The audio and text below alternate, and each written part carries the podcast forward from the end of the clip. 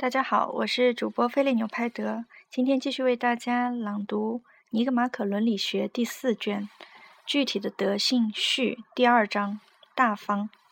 接下来应当谈谈大方，因为它也是与财富有关的德性。但是大方不像是慷慨那样同所有处理财富的行为都有关，而是对于花张的铺张说的。而且，它指的是在数量上超过慷慨的花费，正如其名称所表明的，大方意味着大数量的适度的花费。但是，数量的大是相对而言的。花钱造一艘三层的舰，诚然是铺张，但是与造一座神殿的费用却不可同日而语。所以，花费的适度也是相对于花钱的人自身，又相对于花钱的场合和对象的。一个人如果把大量的钱花在微不足道的事物上，例如那个说我过去常把钱给路边的流浪汉的人，就算不得是大方。注：这里指的是《奥德赛》第十七章，奥德赛装扮成一个曾经富有的乞讨者所说的话。只有把大笔钱花在重要的事物上的人才是大方的，因为尽管大方的人是慷慨的，慷慨的人却未必是大方的。在大方上不及是小气，其过度是虚荣、粗俗等等。虚荣、粗俗等等，不是指在适当的对象上花钱过度，而是指在不适当的对象上，以不适当的方式大量的花钱来炫耀自己。对这些恶，我们后面再谈。大方的人是花钱上的艺术家，他能看出什么是适合的对象，而且有品位的花大笔的钱。因为正如我们在开始就说说过的，一种品质是由它的实现活动和对象来决定的。所以，大方的人的花费是重大的和适宜的，其结果也是重大的和适宜的。因为只有那样大笔的花费，才同结果相称。如果说结果应当相称于花费，花费也应当于相称于，甚至超过于结果。其次，大方的人是为高尚高贵而花大量的钱，因为为着高尚高贵是所有德性的共同特征。此外，大方的人还将高兴的毫不吝啬的花费，因为精心的算计是小气的行为。大方的人愿意去考虑如何最美好、最体面的实现自己的设计，而不愿意算计这样要花多少钱，以及怎样才算最省钱。所以，大方的人必定是慷慨的，因为慷慨的人也愿意。以适当的方式花适当数量的钱。既然大方和慷慨都是在钱财的花费方面的，大方的人的大也就表现在适当的方式和适当的数量这两者的大上面。大方的人同样能以同样的钱创造出更宏大的作品，因为一笔财产的德性同一件作品的德性不是一回事。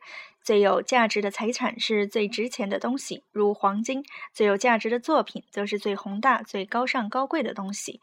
因为这样一件作品唤起观者的崇敬，大方的活动也是这样。一件巨大作品的德性就在于它的宏大。在有些事情上花钱铺张，我们认为是荣耀的。这些花费包括同敬神相关的祭物、借助、牺牲和所有同神事有关的花费。以及同公共荣誉相联系的公益捐助，例如义务的为合唱队提供设备、修建三层建，或是举办体面的公共宴会。但是在所有这些事情上，如上面所说过的，我们也必须考虑那个花钱的人的情形，他是什么人，有多少的资源，因为花费总是要相当于他的资源，不仅要适合那个场合，也要适合那个给予者。所以，一个穷人不大可能大方，他没有条件把大笔钱花在适当的事物上。他如果努力表现的大方，那就是愚蠢，因为他那样花钱既自不量力，又方式不当。一笔花费只有花的适当，才是有德性的。这样大笔的花费，对那些自己挣得或从祖先或亲戚那继承了适当的财产的人，则是适当的。对那些有地位、名望等等的人也是这样，因为地位、名望等等这些东西有巨大的价值，所以大方的人基本上也就是这样一些人。大方的品质也如上面所说过的，表现在这样的大笔花费上，因为这样的花费最算得上巨大而荣耀的花费。至于私人花费，首先。那些一生只有一次的事情，如结婚或类似的事情；那些引起全城人或有地位的人关注的事情，以及迎送外邦客人、送礼或回赠礼品，都是最适当的场合。因为一个大方的人不是为他自己而铺张，而是为公众的目的而花钱。他的礼品也有点类似于祭品。其次，大方的人也要以与他的财产相称的方式建造其宅邸，因为一栋建筑也是一种公共的事物。他愿意把钱花在那些很久存在的事情上，因为这些事物是最高尚高贵的。而且在每种场合，他所花的钱都要相称，因为给神的祭品不应和给人的礼品一样。建作一座神殿的花费也不能和修一座墓的费用一样。此外，就。既然铺张总是就花钱所做的事情来说，既然大方就是在大事上花最多的钱，在一个特定的场合中花费相当于那个场合的大量的钱。既然花钱铺张不等于结果就伟大，因为漂亮的球或罐作为一个孩子的礼物是了不起的，可是其花费却微不足道。那么大方的人的特点就在于，无论他把钱花在哪里，都创造出一种宏大的成果，因为这样的一种成果才不容易被超。超过一种与那个花费相冲的成果，一种与那个花费相称的成果，这就是大方的人的特点。过度既是那种粗俗的人，如已说过的，总是在花费上超过适度，因为他比大量的钱花在微不足道的事物上毫无品味的炫耀。例如，他用婚宴般的规模招待伙伴，或是给一个喜剧中的合唱队装扮紫色的长袍，就像麦加拉人所做的那样。他做的这些事情不是为高尚高贵，而是因为他想炫耀其富有，因为他认为人们会因为这些事情而崇拜他。他在该多花钱的地方花的极少，在不该多花钱的地方却花的很多。另一方面，小气的人则在所有这些事情上都不急。在花了一大笔钱后，他会为一点小事而把事情搞坏。他做事总是迟疑，总是考虑如何能花钱最少。即使花了很少的钱，也心疼，也觉得花的过多了。这两种品质都是恶，但他们并不使人特别丢脸，因为他们对别人并无损害，所以也算不上特别的丑恶。第三章大度，大度顾名思义就是同重大的事物相关的。我们先来看一看，它是同哪一种重大的事物相关？至少是从这种品质来考察，还是从表现的这种品质的人来考察？这并不很重要。人们认为，一个大度的人是自视重要，也配得上那种重要性的人，因为超过自己配得而自视重要的人是愚蠢的。没有一个有德心的人这样愚蠢和可笑。关于大度人，就先说这些：只配得微小的事物，并且自视微渺的人是节制的，但不是大度的人，因为大度意味着大，正如俊美。意味着身体修长，身材矮小只能说标致匀称，而不能说俊美。一个自视重要却配不上那种重要性的人是虚荣的，尽管不能说所有的自我估价过高的人都是虚荣的。自我估价低于其配得的人，无论其配得是重要的、中等的或是低等的，只要他的估价低于这种配得，则是谦卑的。所有的谦卑的人中，最谦卑的是配得上重大的事物而又自视微渺的人，因为如他所。配得的真的更低些，他还能再说些什么呢？所以，大度的人就其自视重要来说，是处在一个极端上；然而，就他的这个看法的正确性，他对自己配得估价的正确来说，又是适度的；而另一些人，则对他们的配得估价的过度或不及。如果大度的人是自视重要，并且也配得重要，以及。最重要的事物的人，他就会关注一种特别的目标。人的配得是相对于外在的善的，我们会愿意，我们愿意奉献给神的，把有地位的人们最为追求的，以及我们指定给最高尚高贵的行为的那种善，视为是最大的外在善。这种善也就是荣誉，荣誉，受是最大的外在善。所以，大度的人就是对于荣誉和耻辱抱着正确态度的人。毋庸证明，大度的人所关切的是荣誉，因为伟人们据以判断自己和所配得的东西的主要的就是荣誉。谦卑的人的自我估价既低于他的配得，也低于大度的人的自我估价。虚荣的人则是在自我估价上超过他的配得，而不是超过大度的人的自我估价。既然大度的人配得的最多，他必定属于最好的人，因为一个人越是好，他配得的就越是多。一个人如果最好，他就配得最多。所以，真正大度的人未必是好人。而且，大度人似乎对每种德性都拥有的最多。一个大度的人不太可能在策队的时候拼命的奔跑，也不太可能对别人不公正，因为既然对于他没有东西更为重大，他怎么还会去做耻辱的事情呢？缜密的考虑过这种品质，我们就会觉得说，一个大度的人不一定是好人，是荒唐的。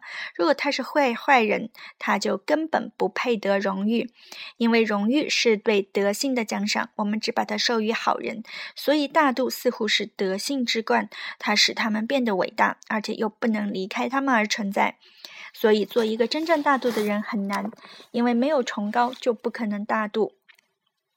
所以，同大度的人特别相关的重大事情，主要是荣誉和耻辱。他对于有好人授予的重大荣誉，会感到不大不小的喜悦。他觉得他所获得的只是他应得的，甚至还不及他应得的。因为对于完美的德性，荣誉是不是充分的奖赏？不过，他将接受好人所授予的这种荣誉，因为好人没有更重大的东西可以给他。但对于普通人的微不足道的荣誉，他会不屑一顾，因为他所配得的远不支持。对于耻辱，他同样不屑一顾，因为耻辱对于他不可能是公正的。所以，如已说过的，尽管大度的人主要是关切荣誉，他同时也适度的关切权力、财富和可能会降临他身上的好的或坏的命运。他既不会因为好命运而过度高兴，也不会因为坏命运而过度痛苦，因为甚至荣誉对他也好像算不得是重大的事物。财富和权力都是因荣誉而值得欲求，至少是拥有财富和权力的人是想凭借他们得到荣誉。而把荣誉都看得不重要的人，也会把别的事物看得不重要。所以，大度的人往往被认为是目空一切。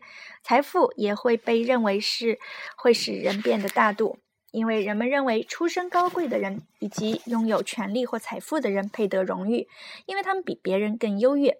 而一种事物只要在某些方面更优越，就应当得到更大的荣誉。所以，财富使人更大度，就是因为。人们就是因为财富而从那些有些人那里得到荣誉，但真实的情况是，只有好人才配得荣誉。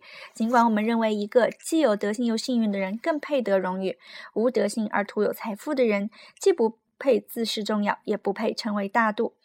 因为重大的东西和大度，一个没有完善的德性的人是不可能与之相配的。不仅如此，那些徒有财富的人甚至会蔑视一切，目空一切。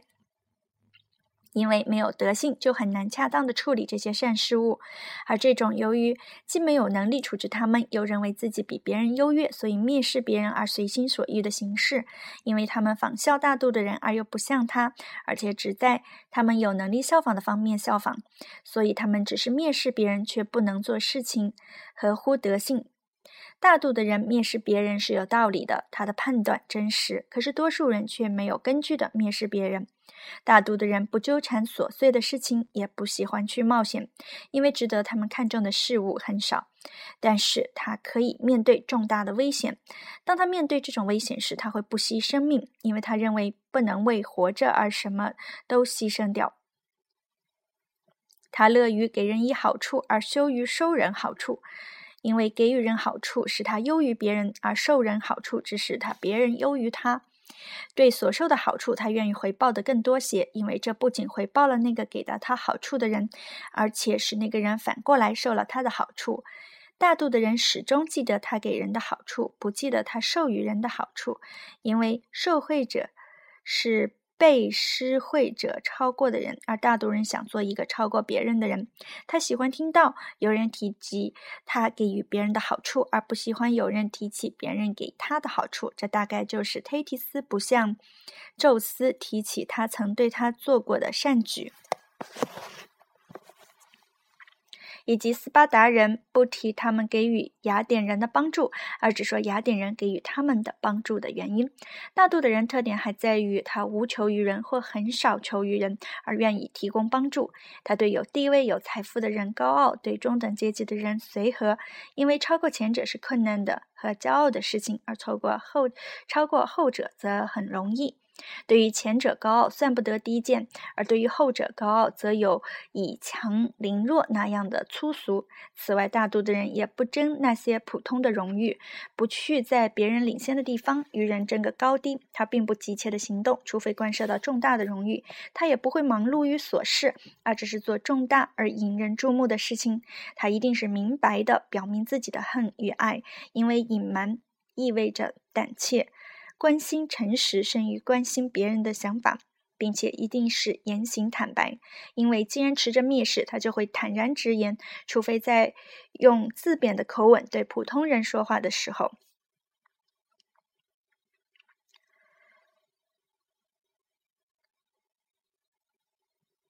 他不会去。讨好另一个人，除非那是一个朋友，因为这样做是奴性的。所以说，所有的奉承者都是奴性的，而所有的低贱的人都是奉承者。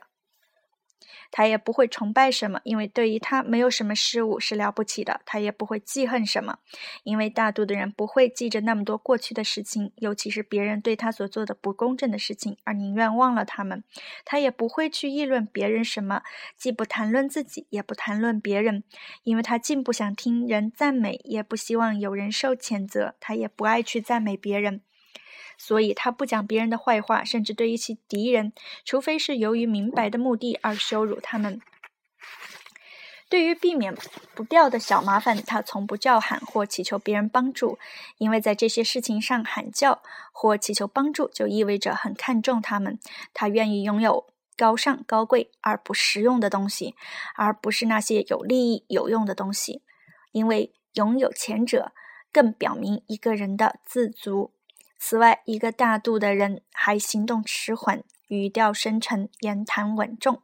因为一个没有多少事情可以看重的人，不太可能行动慌张；一个不觉得事情有什么了不起的人，也不会受到刺激而语调尖利。行动慌张都是受刺激的反应。大度的人就是这样。这种品质上不及的是谦卑的人，过度的是虚荣的人。这两种人也不被看作坏人，因为他们并不伤害别人，而是做错了事情。谦卑的人剥夺了自己所配得的重要性，而且他似乎是对他自己不好。因为由于不认为自己配得那种重要性，而且似乎不认识自己，他没有去追求那些，否则他就会去追求的善事物。我们并不认为这样的人愚蠢，而是认为他们过于谦让。不过这种评价反倒使他们的情况更糟，因为人们追求的都是相应于他们的那种善，而他们却由于追求自己不配得而放弃那种高尚高贵的活动和对那些善事物的追求。另一方面，虚荣的人则愚蠢，对自己无知，并且还明白地表现出这种缺点。他们常常追求与他们自身不相称的荣誉，然后又被发现了本来的面貌。他们讲究穿着，注重外表，希望人人都知道他们有多么的幸运。他们还不时地谈论自己，好像这样就能够受人尊重。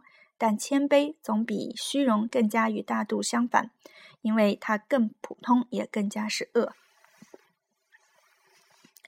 所以，如前面所说过的，大度是同重大的荣誉相联系的品质。好，今天就为大家朗读到这里，明天我们将为大家继续朗读第四卷的第四章。谢谢您的收听。